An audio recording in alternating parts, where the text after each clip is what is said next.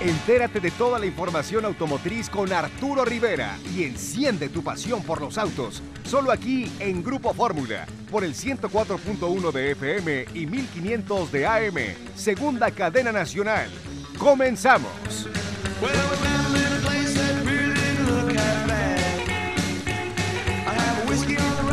¿Qué tal amigos de Fórmula Automotriz? Bienvenidos a una edición más hoy sábado 8 de enero del 2022 y bueno pues los saluda Carlos Rivera aquí desde cabina. Recuerde que nos pueden escuchar todos los días, los 365 días del año en vivo a través del 104.1 de FM, 1500 de AM segunda cadena nacional. Quien lo prefiera y tenga una conexión a internet lo puede hacer en www.radioformula.com.mx o también en nuestra transmisión en vivo en Facebook y YouTube como Fórmula Automotriz. En estos momentos todavía no la arrancamos, ahorita ya en, unos minutos más la estaremos comenzando y les vamos a avisar aquí por el radio. Y pues bueno, muchas noticias como todos los días, realmente muy interesante todo lo que se está moviendo y aconteciendo dentro de la industria automotriz. También yo traigo un Nissan Sentra que también le voy a estar prestando aquí a, George. Eh, a, mediano plazo nos lo prestaron para estarlo probando en la vida cotidiana, ver realmente cuántos consumos eh, pues nos va a estar dando en ciudad voy a estar sacando a carretera próximamente, entonces también vamos a ver consumos combinados, eh, un buen producto realmente, renovado, con mucha seguridad, pero bueno, también saludo aquí a mi amigo y compañero, eh, mi estimado Jorge Sabiñón, gusto en verte por acá. ¿cómo te va? Muy buenas tardes ya de este como dices, 8 de enero. Ya se acabó la, la primera semana. Sí, la primera semana se concluye. El 2022. Feliz de estar aquí. no puede estar los días anteriores, tuve trabajo. Así es. Estamos muy atareados, pero muy bien. Sí, efectivamente, ya tuve unos días el Nissan Center, está muy bonito. Muy buenos acabados, me gusta, amplio, cómodo. Eh, buenos eh, interiores, buena Sonido Bose. El sonido Bose, muy bonito, suena muy bien, la pantalla muy amigable, en fin, un buen auto, yo creo que es un buen producto de verdad me gustó. Así es, George. Eh, tenemos diferentes versiones, estas famosas cajas CBT que antes eran muy criticadas. Creo que se han ido mejorando con el tiempo y no nada más de Nissan. Diferentes marcas, eh, las puestas a punto han cambiado. Algunas han optado por dejarlas y, regresar a las automáticas que, pues, bueno, sabemos que no tienen tantas fallas. Eh, pero las CBT es pues un gran avance dentro de la industria automotriz y en teoría se crearon para pues generar menores consumos, ¿no, George? Sí, supuestamente sí. efectivamente hay gente que no le gusta, han dado un poquito de problemas, pero hay muchísimas de estas cajas en muchas marcas. Entonces, pues yo creo que no estén tan malas, ¿no? Sí, sin duda. Y es que dicen que es más complicado de reparar a veces una CBT que una caja convencional. Y pues bueno, las que siempre son más sencillas de reparar, eh, pues las estándar, ¿no? O sea, realmente ahí no tienes mayor tema. Eh, pues ya ves que antes hasta empujando los carros salían, ¿no? Sí, exacto.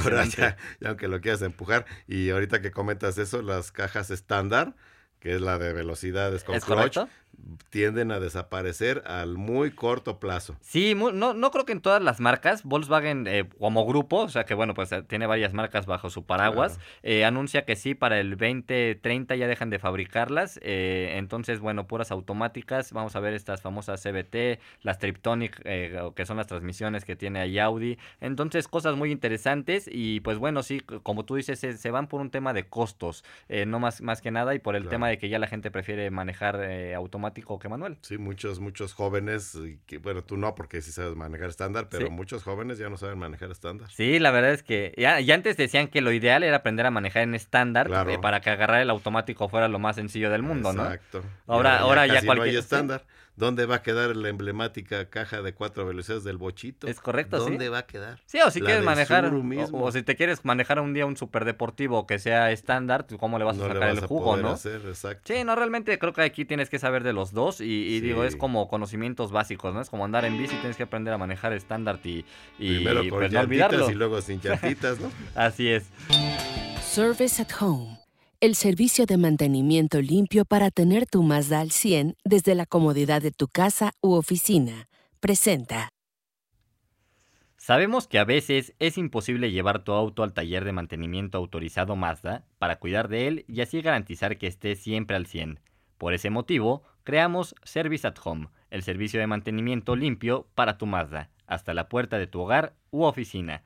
Con Service at Home, reinventamos el cuidado de tu Mazda Nuestros expertos acudirán con una unidad especializada hasta la dirección que indiques para revisión de niveles, de batería, cambio de aceite, limpieza de filtro de aire, checado y calibrado de frenos y rotación de llantas. Mazda Feel Alive. Service at Home, el servicio de mantenimiento limpio para tener tu Mazda al 100 desde la comodidad de tu casa u oficina, presentó. Y así es, pues después de esta interesante información nos arrancamos con todo lo que hay en la industria automotriz y a nivel internacional, mi estimado George, nos traes una nota eh, muy interesante, ayer la platicamos un poco y pues bueno, desde el 2017 ya, ya habíamos visto este concepto en, el Auto Show de Los Ángeles me parece y ahora ya es una realidad, ¿no? Así es, eh, ya lo hemos estado comentando en programas anteriores, pero ya nos dan fecha de lanzamiento. Así es. Es totalmente eléctrica en una plataforma nueva que se llama la plataforma MEB. La MIP. Ajá. MEP, sí, MEP. Es eh, las después de la séptima generación de la que conocimos todos, que tenía ya el radiador al frente y todo eso. Estamos hablando de ID Bus, no Espérame, espérame, ah, perdón, ¿Por qué me quemas la nota, Carlos? No inventes. perdón, perdón, George. sí, efectivamente, después de la séptima generación de esta combi que todos conocimos y aquí se vendieron muchísimo en México, todavía hay algunas por ahí circulando. Es correcto. Se lanza la nueva ID Bus, Volkswagen ID Bus que es una, la nueva combi, que insisto, totalmente eléctrica, con una batería de 100 kilowatts hora, que tiene una autonomía cercana a los 500 kilómetros. Así es. Eh, está, es una, eh, probablemente tenga la tracción integral, entonces muy interesante. Herbert Dish, CEO de Volkswagen, divulgó incluso ya la fecha de lanzamiento, que será el próximo 9 de marzo y va a tener muchas ayudas para la conducción, incluso semiautónoma también. Entonces, muy interesante, está, está simpática. En la foto mandan ahí una combi de como la que tiene un señor, pero la diferente porque está llena de pasta, esta ya existe original. y, y, y, junto a la otra de los mismos colores, pues está muy simpática. Eh, dices que va a haber de carga y de pick-up y todo, ¿verdad? sí, va a tener, va a tener diferentes variantes y fíjate que realmente antes las combis pues eran productos que no tenían tanta potencia, ¿no? Eh, realmente podían cargar lo que quisieran, estas famosas pick-ups gracias al motor y a la transmisión subían, bajaban, eh, realmente muy fácil repararlas. Hoy en día, pues bueno, ya van a traer eh, aproximadamente 201 caballos de potencia, 229 libras pie de torque y como dices, pues la autonomía es algo muy interesante. Dicen que podría tener hasta 240 kilómetros de autonomía, que ya eh, pues es algo respetable, digamos, hoy en día. Y creo que va a ser eh, pues un vehículo tal vez sí de nicho, porque no va a llegar barato, va a llegar arriba del millón doscientos mil pesos. pero vaya que va a tener clientes en Estados Unidos, en Europa, así como lo tiene Mackie, así como lo tiene Ford Lightning y aquí el problema de nuestro país es el poder adquisitivo, porque un millón doscientos lo dices en Estados Unidos, pues, pues no, es gran cosa. Y aparte con las facilidades de créditos, de leasing que hay allá, sin problema. Europa no se diga, también es la misma historia, y más si es un vehículo eléctrico hay muchas facilidades para adquirir. Y acuérdate que te dan los incentivos el gobierno y que no son incentivos nada, nada despreciables, ¿no? Creo que te dan hasta el 20% del valor total del vehículo eléctrico. Entonces, pues imagínate, ¿no? que son casi un cuarto de millón de pesos en este caso. Que ya te van... Un millón doscientos, 240 mil pesos de incentivo, pues es fabuloso. es que ya con los incentivos ya te, ya te hasta te conviene más comprarte un eléctrico con una gasolina. Dices, no, bueno. Fíjate, pues ya no va a haber tenencia, ya no va a haber verificación. Exacto. Ya nomás lo que vas ahorrando en eso es un buen dinero. y te hacemos descuento en tu consumo de electricidad en tu casa. o sea, sí hay, sí hay varias cosillas ahí que varias pueden. cosas son muy interesantes. Bueno, pues eh, ya viene en camino, ya la vamos a ver pronto en, en los medios de comunicación y se ve muy interesante para que nos vayamos relamiendo los bigotes. Espero que no tenga pasta como la del señor Rivera, pero pues no lo sé, vamos a verlo. Así es, pues y, ya. Y, otro, otra situación, ahora cambiando de tema, Fórmula 1 pues están quejando que Lewis Hamilton no le responde los, los emails ni los WhatsApps al nuevo CEO de la FIA. Ajá. Y entonces se está armando ahí un merequetengue de chismes, pero muy interesante. Entonces, uh, quién sabe, ya habíamos comentado que muy seguramente tendrá una sanción Hamilton, primero por no haberse presentado a la premiación y ahora por esto de, de ignorar al CEO, pues yo creo que se está jugando todo por todo. Se le está buscando, ¿no? Está muy fuerte el berrinche, ¿no? Pero mira, yo creo que él sabe eh, lo que hace, o sea, digo, realmente yo creo que sí está enojado, pero ya ha tenido tiempo de pensar, de reflexionar y sabe lo que sus consecuencias, o más bien sus acciones van a tener una consecuencia. Y justamente ayer fue su cumpleaños, ¿no? El día de ayer este, cumplió cumpleaños. Y yo creo que por ahí fue el asunto que le mandaron felicitaciones y ni siquiera las contestó. pero bueno, tal vez andaba ahí de, de pachanga, ¿no? Exacto, bueno, pues ojalá porque sí va a tener consecuencias seguramente. Sí, sí, sin duda alguna. Oye, George, y fíjate que también en Francia están anunciando que todos los vehículos eh, que vayan a hacer publicidad en la ciudad, ya sea en letreros, ya sea en volantes, ya sea en estos carteles gigantes, eh, pues van a tener que tener un letrero, así como aquí en México dice este producto es nocivo para la salud en los cigarros. Allá todos los letreros eh, que sean de publicidad automotriz van a tener que decir que no recomiendan el uso del vehículo y esto para incentivar el uso de la bici o la caminata. Entonces van, van a poner, eh, invitamos a usar la bici o caminar y eh, no recomendamos el uso del vehículo. Entonces, eh, pues bueno, son impactos que quiere hacer el gobierno en la sociedad. En Francia. Francia, ok. Así es. Algo así como los sellos que ponen en los alimentos Es correcto, ¿sí? sí, alto en azúcares, o sea que te quieren dar a ti a notar como público que estás consumiendo productos dañinos. Aquí te están dando a entender pues que al comprar un vehículo estás dañando al medio ambiente y que pues lo ideal la movilidad ideal, pues sería en bici o, caminando, ¿no? Claro. Entonces, bueno, realmente algo, algo interesante que solamente pasa en el primer mundo, ¿no? Híjole, bueno, pues sí, es, eh, es restrictivo, es... Ah, no sé si realmente tenga el impacto. En el caso que comentabas de los cigarros aquí en México, creo que el impacto no ha sido muy importante. Ah, Se siguen vendiendo. Pero mira, ¿sabes qué, qué, se importa el aumento, Jorge? O sea, el, aumento de los cigarros pues es sí, por eso le, mira, le suben el precio, le ponen las fotos, y la gente no, no está dejando de fumar, ¿no? Entonces, y el igual con los alimentos chatarra, la gente no está dejando de consumir.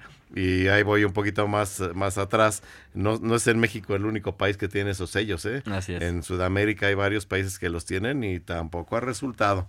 Entonces, bueno, pues a ver qué, ojalá que el impacto visual de un letrero que dice que el coche es dañino para la salud, porque sí lo es, eso hay que reconocerlo, eh, tenga esa, esa venta, esa ese, eh, venta hacia los autos más verdes, ¿no? Así es. Oigan, y fíjense también que en otra noticia, eh, Volvo está intensificando su asociación ahora con Google, con Qualcomm y con Luminar. realmente tres empresas muy enfocadas a lo que es la tecnología. Yo ahora que pude probar la, la, última Volvo eléctrica, esta XC40 Recharge, un producto muy interesante. Fíjate que ya traía Google, pero pero como, em, como no, no como eh, adaptación, sino que ya lo traía de manera genérica el vehículo. Ah, eh, Volvo es la única marca que está asociada con esta marca, o sea que no le compra porque, por ejemplo, vemos que todas las compañías pues utilizan este famoso Android Auto, que es eh, un, sistema libre para todos. En el caso de Volvo, ya trae estos mapas integrados, o sea, ya tenemos Android Auto de base, tenemos también el Android Auto para que puedas hablar en el vehículo, solicitarle cosas como eh, apagar las luces, prender el aire acondicionado, cambiar de, estación. Eh, y pues bueno, esta asociación ya irá más lejos. Dicen que ya todos los vehículos Volvo van a traer este asistente de Google. Eh, se va a amplificar a más, a más vehículos como los Polestar que también tienen. Y Qualcomm, pues bueno, se dedica al tema de, la, de los sistemas de información y entretenimiento de los próximos automóviles eléctricos para las marcas Volvo y Polestar. Van a estar incorporando los Digital Ellos se van a incorporar y pues bueno, se van a encargar de esta información. Y por su parte, Luminar va a estar con la conducción autónoma. Eh, dicen que ya también van en el nivel 3 de autonomía, lo están probando en Suecia y dicen que posteriormente van a entrar a Europa, Estados Unidos porque requieren de mapeos. Eh, todo el tema de los semiautónomos lo hemos platicado, se mueve mediante satélites porque ahí sí tienes que ver el tráfico en tiempo real, tienes que ver los baches, tienes que ver si están arreglando la calle en ese momento, tienes que ver si sale un perro, o sea, tienes que ver con los satélites literalmente todo. Depende total y absolutamente de los satélites, sí, el GPS así es. Y vamos a hacer un poquito de historia, que es lo que a mí me compete. Claro, adelante, adelante. Yo estoy viejito. Eso del GPS era tecnología militar en los años 70, si no mal recuerdo. Se instaló en los aviones de combate y, y era total y absolutamente secreta, ¿no? Era una tecnología solamente para los militares Así es. Pero a la hora que alguien vio que podía tener estas posibilidades, dijo, oigan, ¿y por qué no lo metemos a lo civil? Esto tiene unas posibilidades brutales, ¿no? Y sí, entonces la, milicia de, los Estados Unidos, primeramente, fue la que soltó esa tecnología y bueno, ahora estamos inmersos en ella, está en todos lados, por ahí había hasta un meme, ya hace años, ¿no? Que, que decía que ahora lo que trae un teléfono, podías llenar esta mesa de cosas, la grabadora, la cámara, la videocámara, el GPS, la máquina de escribir, el fax, todo lo que eso eh, era antes un montón de aparatos, lo tenemos ahora en un celular, ¿no? Y eso comentábamos también el otro día con Arturo Rivera, que aquí ya está llegando, que, que, el, que el chip famoso pues, lo tenemos aquí en el celular no necesitan inyectarte nada porque ya lo traes y lo traes voluntariamente. No, de hecho, fíjate Arturo, que, te saludamos rápido porque ya salimos a cortes. gracias, bueno, ya, gracias, gracias, por participar. Gracias. bueno, ahorita regresando te saludamos ya con más calma. Vamos a hacer un pequeño corte comercial y regresamos aquí a Fórmula Automotriz.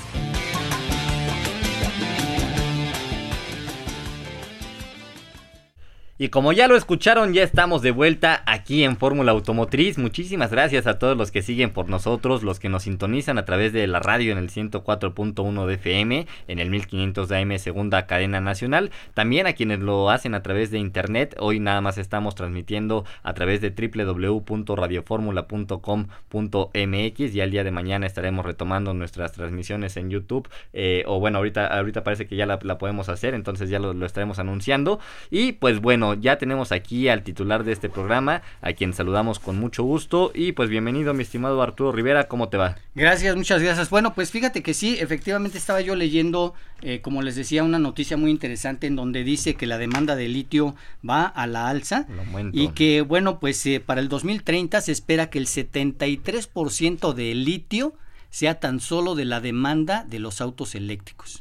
O sea, todo ese consumo de litio que vemos ahorita de las baterías para celulares, para computadoras, para eh, que, lleva baterías realmente pues muy pequeñas, ¿no? Aquí la verdad es que pues sí ya se ve que este va a ser el próximo oro blanco, como ellos le llaman, sí, sí, el, el, próximo este la próxima extracción masiva que dicen que por ahí se va a igualar tal vez a la del petróleo. Y bueno, pues esperemos que se aproveche muy bien, porque hay que recordar, mi estimado Jorge Saviñón, que también es, eh, pues no es renovable, ¿no? Claro, se sí, se va a acabar y, ya se acabó. Y se acabó, ¿no? Bueno, dicen que en la luna hay mucho, pero pues hay que traer. Bueno, bueno. Y en África regalan los, changos, nada más hay que ir por ellos. y digo, realmente las baterías automotrices no ocupan tanto litio como nosotros pensamos. No, únicamente 6%, Charlie. 6 gramos, Jorge. 6%, lo demás es cobre y lo demás, no, no sé, el otro día dimos la nota también, pero me llamó mucho la atención el valor, 6% es litio y el litio pues es lo que hace es adquirir la energía y manejarla, ¿no? Y por ejemplo en el de una computadora es un 4%. No, pues nada. Nada, o sea, pero digo, realmente son porcentajes muy pequeños y uno se imaginaría que tanto litio que, extraen pues es porque las baterías requieren mucho, ¿no? Sí, eh, pero bueno. es que se van a hacer muchas baterías. Sí, eh, el tema, por ejemplo, es que un vehículo no nada más trae una batería, o sea, viene compactada, pero son como 9 o 12 baterías las que traen los, individuales. Los Teslas, Charlie, tú has de saber, eh, ya ves que traen las baterías en el piso. En el piso. no sé cuántas traiga porque es una zona amplia de la parte del chasis, digamos, entre comillas, y ahí van todas las baterías. No sé cuántas traiga, pero es un área grande. Sí, sería interesante de, investigar, ¿eh? Pero te digo, según yo, ese, es el promedio, como entre 9 y 12 baterías que traen y pues bueno, se encapsulan obviamente para el tema si se llegan a incendiar o llega a haber algún choque, pero es una batería que se ve por fuera, pero por dentro son varias baterías que forman esta, ¿no? Es que bueno, por el, por el diseño de los coches de ahora que se están haciendo las famosas SUVs, tienes más chance de eh, poner las baterías en las plataformas, incluso en las cajuelas, porque las cajuelas de ah, las SUVs este, incluso lo puedes hacer al ras y tienes todavía un espacio del el ras de la cajuela hacia abajo y, puedes ahí este, hacer eh, espacio, digamos. Ahora, yo no sé qué porcentaje lleven, lo que sí es cierto es que son espacios muy grandes que se ocupan para, las, para las baterías y eh, sobre todo para los eh, depósitos del hidrógeno, que es lo que decíamos de que la ah, fórmula e podría eh, correrse con hidrógeno. Yo decía, bueno, pues sí está bien, pero ¿a dónde van a poner el depósito? Porque pues pues tiene que estar en el pues algún lado. Eh, ya, por ahí vi en alguno de estos programas ahora en el canal este de autos, el canal Turbo, que ya tienen varios prototipos en eh, incluso planos, ya no es el cilindro pues de, de, un tanque, sino ya tienen varios conceptos para meter el hidrógeno. Entonces, pues puede ser, podría ser la solución, ¿no? Y yo sí creo firmemente que esto de los eléctricos es una transición, porque también son muy contaminantes, también la energía eléctrica cuesta mucho trabajo producirla y mucha contaminación Pero generarla. Menos, contaminación, ¿no? Porque acuérdate que las hidroeléctricas producen, las eólicas producen el. Ah, claro, un porcentaje. Pero, eso es allá en el. La solar produce, ah, bueno, sí. Por ejemplo, en, acabo de ir a Las Vegas, en Nevada, hay una zona montañosa ahí cercana a Las Vegas y tienen un área de, de generadores eólicos grandísima y llama la atención porque tiene está rodeada de unos foquitos rojos que a la hora que vas en el avión los ves que están prende y apaga así que es una zona prohibida, ¿no? Para sobrevolarla, porque pues es de interés nacional la producción de energía, obviamente. y está ahí cercana a Las Vegas, fíjense, está muy curioso. También cerca de Tijuana, al norte, eh, hay otra zona ahí en, el, en Arizona, muy grande. ¿no? ya en Arizona, en Arizona. Muy, muy grande de generación eólica. Y bueno, pues si se genera así, pues por supuesto que conviene. En el Mar del Norte hay muchísimos ahí cerca de de los Países Bajos y los países nórdicos de la península de Escandinavia también hay muchísima generación eólica y esa pues sí no contamina, nada más que es muy caro de instalar todos esos generadores. de, hecho, fíjate ahora que yo estaba con la gente de Mercedes-Benz y con Panerai, eh, que ya ves que tienen una alianza muy interesante. La gente de Panerai nos contaba que en sus plantas eh, ellos le compran obviamente la electricidad al gobierno, ¿no? Pero el gobierno te da diferentes tarifas, entonces te dicen, ¿sabes qué? Si tú quieres eh, energía que provenga pues de energías renovables como la eólica, te cuesta tantos millones. Si tú quieres la energía que viene este de, de fuentes eh, no renovables, pues te cuesta tanto, ¿no? Entonces dicen que si es muy barata el, tema de, por ejemplo, el producir la energía con, con, petróleo, pero que no, pues como empresa no les conviene, ¿no? Entonces es lo interesante que ellos, el gobierno, te dicen, ¿sabes qué? Tú puedes eh, optar por usar energía limpia aunque sea cara, o pues sigues utilizando y contaminando la energía que todos conocemos. Y esa obviamente es más cara. Es más cara, así es.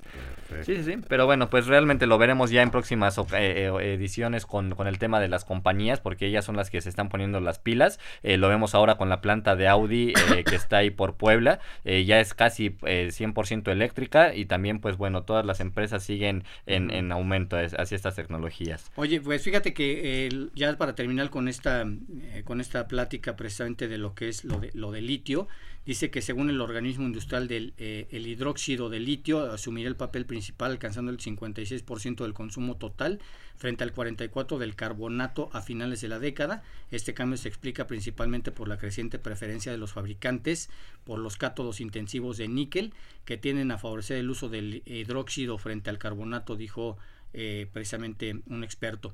Y dice que la demanda asociada a teléfonos móviles, ordenadores y tabletas, lo que yo les decía, y otros bienes de consumo alcanza 411 mil toneladas, en, alcanzará 411 mil toneladas en 2030, frente a las 79 mil toneladas previstas para este año, estimó el organismo. Dice que Chile ya es el primer productor mundial de cobre y está tratando de recuperar parte de la cuota de mercado que perdió frente a Australia en 2018. El año pasado produjo unas 18 mil toneladas de litio, eh, muy lejos de las casi 40 mil toneladas generadas por Australia. O sea, ya ahorita ya el pleito ya está de, bueno, ¿quién produce más? eso que comentas, Arturo, es el factor determinante para la producción de las baterías, porque cobre, níquel, acabas de mencionar tres elementos, cobre, níquel y, litio. Y dice que más lo que más trae, ah, porque son cajas de plástico pues seguramente, más, conductores de plomo seguramente. Todo, todo, Entonces son un montón de elementos que trae una batería que ni se imaginan. Dice que tanto el cobre como el litio se encuentran entre las materias primas más codiciadas, ya que ambas se utilizan en los vehículos eléctricos y en las infraestructuras de apoyo a otras tecnologías verdes. Dice que las empresas privadas podrían ampliar la producción de litio a 400 mil toneladas anuales el plan, sin embargo, ha desencadenado un debate entre los chilenos que están enfrentados por los riesgos sociales y medioambientales en la extracción del litio. Y ahorita sus elecciones no creo no fueron muy favorables, pero fíjate, Pero fíjate que dicen que es menos eh, contaminante la extracción del litio porque muchos está a ras de tierra. Sí, es una arena, ¿no? Platicábamos el otro día, que Charlie lo investigó y es una arena que está a ras de tierra. bueno, sin embargo, hay que separar el litio de, esa, de pero esos elementos. Pero no es lo mismo que, perfores a 400 metros y hagas un pozo y luego derrames petróleo sobre el mar y contamina sobre el mar y sobre la tierra no, tiene que ser mucho más amigable esto que, que otros. El mismo plomo el plomo es súper contaminante la extracción de plomo saludos y la aquí A, Irving Morales a mi estimado Punk. Bueno ya va a ser lo del desayuno ¿eh? ¿qué fecha quedó el desayuno? 22 22 sábado, 22 sábado 22 tiene que ser muy temprano 7 dos semanas. 8 de la mañana, 8.30, sí, porque, tenemos que, venir al programa. tenemos que, este, Alex Barrera, ¿cómo estás, mi estimado Alex? Ya, ya estamos arrancando transmisión en vivo, amigos, para los que se gusten conectar, ya estamos que Abel quiere ir al desayuno, no, hombre, si come, mejor te, mejor te regalamos un traje. Tenemos una tortita. No, no, le regalamos un traje o algo porque come como niño Dios, sí, sí nos va a quebrar.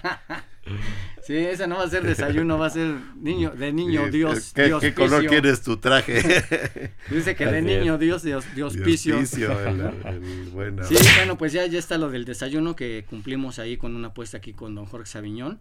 Este, y pues la vamos a pagar. Entonces es el sábado 23. Ahí estaba Patti Carrillo, que creo que va a llevar a Judith Carrillo también y también creo que Alex Barrera también se había apuntado ahí al desayuno. Jorge Ponce. Y Jorge, Ponce, Jorge Ponce, creo que, andaba afuera. Andaba afuera. Después se lo vamos a reponer a Jorge. Claro, lo a Jorge Ponce lo vamos a, Tocayo lo vamos a reponer su desayuno porque él anda creo que en Guatemala, anda en Honduras. Honduras, Honduras, Honduras. Alan, mi, estimado Alan. Por allá en Centroamérica. Entonces, creo que era Alex o Alan, no, no me acuerdo cuál de los dos era, pero pues si quieren. Bueno, ya estaban por allá. Ya, ya, estaban puestos. Así es. Entonces, y ahorita que este comentas eso de, de, sale nuevamente lo de la Fórmula 1, le platicaba a Carlos que que Hamilton no le está contestando los mensajes al CEO de que está muy raro está muy raro. Que porque dicen que que unos dicen que no pasa nada que se va a presentar el día de la carrera y que ahí va a estar no y otros dicen que ya es como diciéndoles ya no me molesten yo ya estoy afuera ya este hagan lo que quieran no y bueno, la, acuérdense que hay un contrato que tiene que cumplir. Y si no, y si lo cumple, pues se va a hacer acreedor a demandas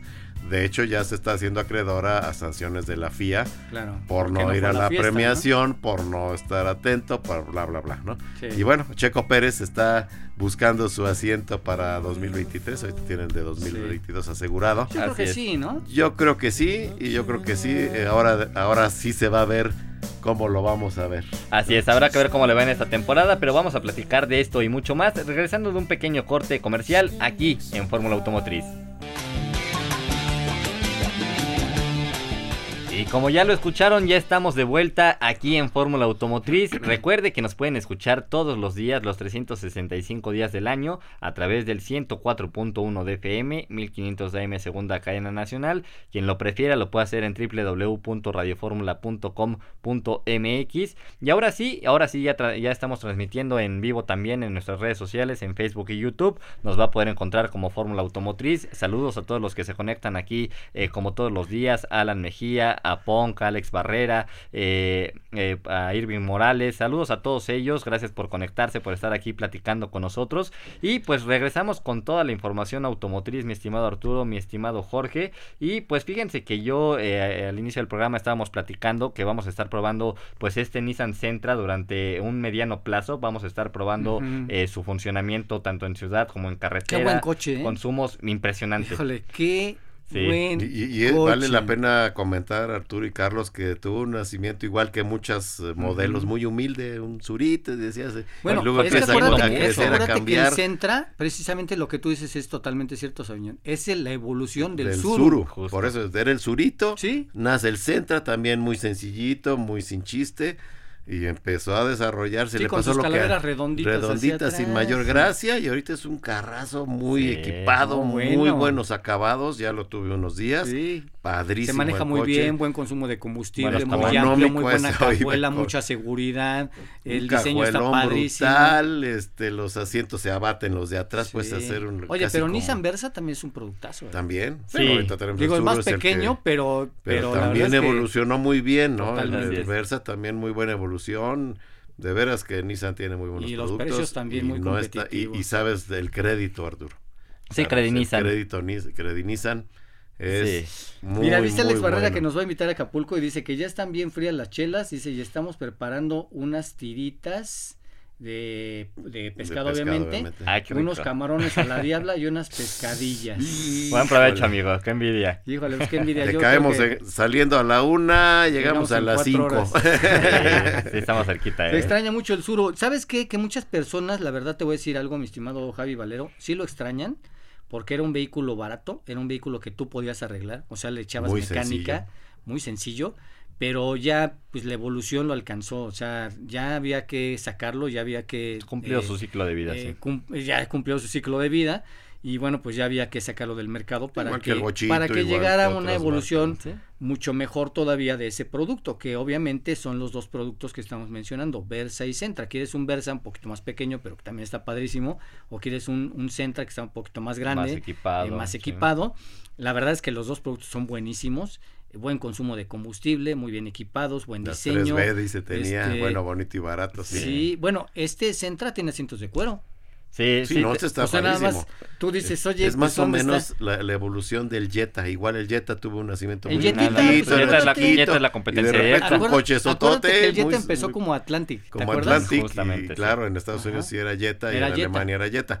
Pero aquí empezó como Atlantic, un carrito, un cupecito de, de, de dos y cuatro mm, puertas, sencillo pero empezó a evolucionar y ahorita es un carrazo igual, es la misma bueno, situación. este último Jetta, el clásico, pues no lo querían dejar de comprar. o sea, decían, bueno, lo vamos a dejar de vender ya cuando la gente no lo compre. pues lo compraban y lo compraban y lo compraban. Y yo todavía circulando estos Jettas clásicos. Muchos, muchos, muchos. Sí, y en el caso de este Centra, pues bueno, como comentan, se renovó junto con diferentes productos. Fue Versa, fue March, fue Kicks y fue Centra. Eh, Centra incorpora un motor eh, 2.0 litros, 4 cilindros. Tiene la misma potencia y torque. No, no, es turbo, es, es aspiración natural. 145 caballos de potencia, el mismo torque, 145 eh, libras-pie de torque. Tenemos una transmisión eh, CBT o tenemos eh, manual de 6 velocidades. Entonces, pues bueno, tenemos 8 versiones. Sabemos que Nissan maneja muchas versiones dentro de sus modelos. Arrancamos con la transmisión manual de con 363.900 pesos y llegamos hasta esta, ajá, hasta esta versión. 400? Abajo de los 400. Y es asientos de tela, me imagino. Sí, sí, sí. obviamente, dependiendo de la versión, sabemos que va. Es el mismo motor y el mismo diseño, ¿sabes? Es el mismo, nada más le van a cambiar desde, los desde entrada tiene seis bolsas de aire. Y ya trae, ya trae seis bolsas de aire y la pantalla de 7 pulgadas con conectividad Android Auto, CarPlay. Ahorita, que antes que llegaras comentábamos de la esa es una de las Esa es una de las grandes, de las grandes apuestas de Nissan de meterle tecnología, de meterle seguridad y ya si tú quieres más equipamiento, bueno, ya es otra cosa. Sí, no, sin duda Pero creo que es una buena estrategia. nosotros traemos la versión Platinum eh, Bitono, que es esta versión que traemos el, toldo en color negro y la parte de abajo ya les coges en otro color. El, nuestro es, naranja. y pues bueno, aquí ya tenemos sonido Bose eh, de, seis bocinas, tenemos Android Auto, CarPlay, asientos en vinipiel. Sí, tenemos, este, sí, no, impresionante, ¿eh? o sea, creo que mejores que otros, otros sonidos de otros segmentos. Y pues bien, un producto, como dicen, muy seguro. Ya traemos el alerta de abandono de carril, alerta de punto ciego, detección de peatones, eh, frenado inteligente de emergencia, control crucero. ah, eso fue buenísimo. Mirilla, Exacto. Ese hombre se ganó un premio, pero dicen que lo corrieron, ¿no? Lamentablemente. pero buen producto, ya lo estaremos comentando eh, más adelante, lo estaremos platicando eh, próximamente. Oye, bueno, aquí dice Javi Valero, dice, consideramos usted y yo, el Jetta es un buen producto. Siempre ha sido un buen producto. Sí, sí, sí. De hecho, todos los productos Jetta que han salido, todos, desde el Atlantic, desde el primero, como dice Jorge Sabiñón, ha sido un productazo. Yo tuve un Atlantic, fíjate, este verde con interiores cafecitos. Yo tuve un azul mm, clarito. Sí. Buenísimo el carrito. Y es, y es, que hay que recordar que Jetta pues también es producto de exportación, ¿no? Regularmente todos los productos de exportación que probamos aquí en México, qué buena calidad. Yo estuve probando hace unas semanas T1, impresionante, no había tenido oportunidad de probarla ya hace un rato ¿eh? y es la misma que se ven en Estados Unidos, bueno, entonces aquí dice la calidad. Marcis Arthur, Charlie, tío Sabi, un saludo amigos, voy camino a Querétaro escuchándolo. Sí, hasta allá llega la Buen camino, amigo. Dice, inclusive Pasad iba a reemplazar al Jetta y aquí en, eh, pero en México no quisieron. No, fíjate, que, fíjate que Pasad es otro, otro segmento, más y es un segmento más alto y más caro. Entonces nunca lo pudieron hacer. De hecho, trajeron el Passat americano y se vendía el Passat CC, que era el Passat europeo. Como coupé, ¿no? Y, y que como que convivían los dos, pero luego dijeron, no, pues es que pues todos se van al europeo entonces mejor ya no hay que traer a Europa para que compren el americano, pero ya tampoco compraron el americano porque decías, pues ¿para qué compro el americano? Mejor compro el Jetta, pues el Jetta está bien, no está tan grande como ese no porque era como un Jetota, decían, era, era un Jetta más grande con, con vitaminas y entonces estaba más como gordito, como más, como más grande ese Passat, pero era exactamente igual que el Jetta, entonces dijeron, ¿sabes qué? No, o sea, ya no, ya no lo traigas, mejor que se quede, que se quede este eh, Jetta, y estuvieron conviviendo Jetta y Pasada Americano todavía un tiempo. ¿no? Es cierto. Oye, Charlie, ahorita que comentabas de Bose, eh, creo que ya se retiró Bose de Mercedes, ¿no? Ah, por, lo ¿ah, de la ventada de los audífonos. Se retira de patrocinador. Más de siete años creo que estuvo. Sí, sí. Entonces, pero, va a haber, pero va a haber quien lo agarre, ¿eh? Ah, no, claro. Pues, o sea, va a decir, muchos, pues aquí está JBL y dice yo alzo la mano y ya salga mi letrito en la toma. Ahí está Beats, ahí está este, el que quiera, ¿no? Pero mira, digo, realmente es que sí, se, o sea, pocos videos salen de los directores de las marcas, salen muchos de Toto Wolf eh, y realmente creo que mala publicidad no era, ¿no? O sea, porque los videos se veían en todo el mundo y cómo azotaba los audífonos, pero pues veías que los audífonos seguían sirviendo, ¿no? O sea, a final de cuentas es una, es una supermarca, claro. Pues. Sí, Bose es una supermarca de sí, sí, años. Sí, sí. Bueno, pues este Toyota, mi estimado Jorge Aviñón, celebra porque pues Corolla cumple 50 millones de unidades. 50, así como lo está escuchando, 50 millones de unidades de Corolla. No, no, no. Nada más imagínate la cantidad, ¿eh? Dice que, bueno, pues en Japón se acaba de lanzar una serie de, cómics de manga, precisamente, en la cual se cuenta la historia del compacto Toyota Corolla a lo largo de sus 55 años de trayectoria los dibujos representan modelos insignia de otras épocas y cuentan anécdotas alrededor de este vehículo. Corolla es prácticamente una cultura para Toyota, pues ha marcado varios hechos representativos, no solo para el mismo modelo, sino para toda la marca. Asimismo, es uno de esos autos que también ha hecho parte de las familias en Japón. Dice que este cómic no es otra cosa que un homenaje de su legado, con el que muchos eh, Petroheads en su país natal, o cabezas de petróleo, dice que en su país natal se sentirían identificados, además del hecho de que los diálogos son eh, solo y están escritos en japonés, sin embargo las imágenes son más que suficientes para entender el contexto. Y entonces, bueno, pues mi estimado, son 12 generaciones precisamente de este Corolla, cumple ya 50 millones de unidades que ha producido y vendido alrededor de todo el mundo. Mi Arturo y Charlie, que ese Toyota Corolla fue de los primeros japoneses en entrar a Estados Unidos.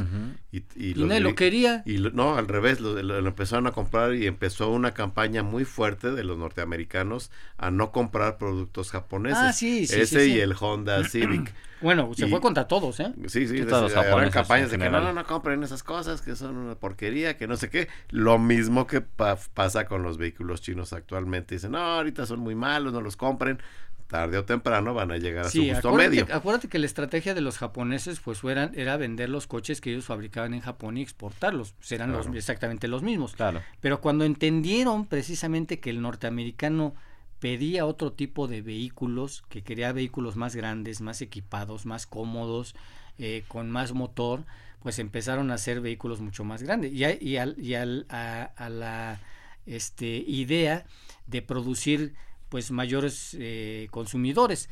Y llega el momento en el que, pues si tú te das cuenta, pues un Honda, pues con el Accord, pues lo se vendía muy bien. Partieron plaza. Eh, este, un Toyota con el Camry, bueno, vendía que no te puedes imaginar, ¿no? Un Mazda con el Mazda 6, o sea, sedanes grandes, bien equipados, con mucho espacio, con muy buena cajuela, que es lo que realmente buscaba, y digo buscaba el comprador norteamericano, porque también ha evolucionado. Ahora el comprador norteamericano que busca es SUVs. y, va sobre las SUVs y las picos, bueno, para ciertos mercados, ¿no? Pero más, digo, SUVs para todo el mercado norteamericano. En general, En general y ahora van por las SUVs, mi estimado Jorge, mi estimado Charlie, las SUVs eléctricas. Así es. Eh, tenemos eh, el top 10 de, modelos más vendidos en el mundo. Corolla lleva un, récord eh, imbatible ya durante muchos años. de hecho, es el, vehículo más vendido del mundo, así se anuncia en diferentes países. Bueno, por tantas generaciones. Por tantas generaciones. Pero bueno, hay muchas marcas que tienen generaciones ininterrumpidas y no han logrado este récord, ni siquiera estar en esta lista, ¿no? El segundo auto más vendido en el mundo es, Ford F-150 impresionantemente por tanto volumen que vende en Estados Unidos. No, bueno, es que nada más el Texas vende un millón y medio, nada más imagínate. Todo lo que se vende en México de todas las marcas entonces, es lo que el F-150 que tiene, F-150 ¿cuándo nacería? ¿Tienes ahí? No, en los 30, este, no, un poquito más. Un poquito más, ¿no? Como los 50. Porque antes era la... la... 1948. 40, fíjate, 48, porque estaba la F-150, estaba la Apache, estaba la Silverado, estaba la... Este... Sí, pero ya como F-150, bueno, 48 salió, pero antes era la... Estaba de GMC ¿Cómo se llamaba la F, F qué? A ver, ve pickups antes, Charlie, porque no era F-150, eran las, las redonditas, esas eran era otro modelo, no me acuerdo ahorita. La F-100, sacó la F-100 primero. F100 era la primera. Era la primera. Que eran de seis cilindritos. Exactamente. Y también que era boludita de la parte de, de enfrente. Trompudita y de, de, palanca en la columna. Con, con parrilla cromada. F100, ya F100, Eduardo Quintanar. F100. Gracias, Eduardo. Perdón, ya el Alzheimer. Pues, pues, impresionantemente es el segundo eh, vehículo más vendido ah, en todo el mundo. sí. El tercer vehículo más vendido también le pertenece a Toyota. Es esta famosa RAV4 que también ya tenemos aquí en versión híbrida en México. Eh, el cuarto vehículo es Honda. Es una CRB. Eh, CRB es el cuarto vehículo más vendido en todo el planeta. También el quinto lugar es para Honda Civic. Eh, el sexto lugar, otro para, para Volkswagen, es, es eh, para Tiguan, que se produce orgullosamente aquí en Puebla. Se exporta a diferentes mercados del mundo.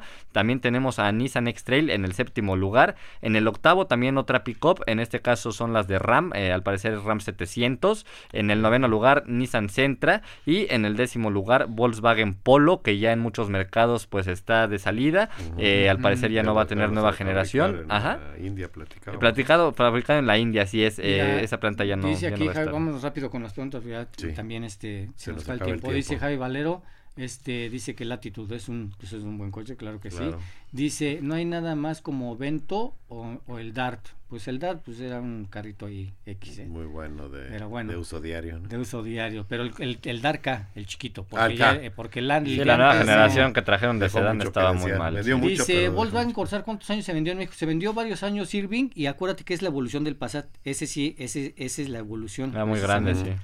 Después vino, después del Corsair, ya vino, el Passat, porque en Europa era Passat, aquí se vendió como Corsair.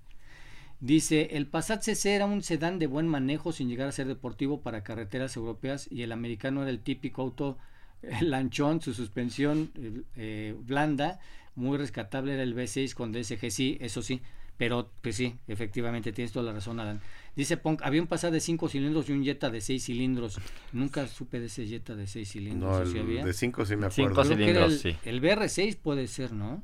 Que tenía Podía ser el BR6, pero ese ya era una cosa muy. un león rasurado. El BR6, Dice: El Corsar se vendió muy poquito en México. Mi mamá tenía una Guayín Corsar. Qué buenas eran Ah, esas, era ¿eh? padrísima. Sí. Las Guayín son la onda. Las Guayín eran bien bonitas. Bien Dice: prácticas. Para ustedes, ¿cuál es el sistema eh, de audio mejor del mundo? Eh, ¿Puede ser el Bank of Lucen? Bang Olufsen es de los más caros, Pues es un sistema ser, ¿no? danés, eh, era una marca de mucho nicho, muy cara, y lo más bonito era el diseño de los equipos, eh, había tiendas así como boutiques de Bang Olufsen, padrísimas de entrar y te quedabas con el ojo cuadrado. Pues ya se hicieron más grandes porque ya las, Sí, las ahorita marcas ya, les compran Pero era, era nada más equipos de sonido eh, de casa, no Sí. tenía equipos para auto. Ahorita ya. ¿Sabes cuál es bueno? Los de AKG que trae esta eh, Sí, marca Bose Cadillac también. que trae 36 El- bocinas. Uf, Ah, la de Cadillac está es impresionante. Yo no he escuchado mejor sonido que Dice ese. Alan Mejía, Corolla tiene ese récord por los mercados en los que vende, eh, algunos en donde incluso no se llama Corolla, sí, puede ser. Sí. Dice Alan Mejía, antes de la F-150 era F-100. Sí, ya y lo también Eduardo comentamos. Quintana. La F-150 empezó como tal desde 1980. No, Ah, dice Alan 48 Mejía, ya nos 40 dijeron. no, A lo no, mejor en pero dice que, México. que como F-150. Mm.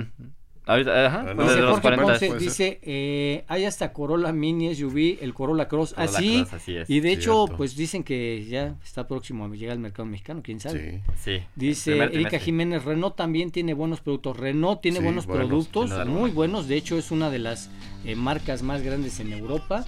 Y bueno, ya de esto y más estaremos platicando el día de mañana. Así es, de esta, de esta y mucha más información estaremos platicando el día de mañana aquí en Fórmula Automotriz. Muchísimas gracias Jorge Sabiñón, gracias, Gracias, Arturo amigos, Rivera, en los controles Abel Arroyo. Eh, yo soy Carlos Rivera y sobre todo muchísimas gracias a usted que nos hace favor de acompañarnos todos los días. Nos escuchamos el día de mañana domingo en nuestro nuevo horario de 12 a 1 pm aquí en Fórmula Automotriz. Hasta la próxima.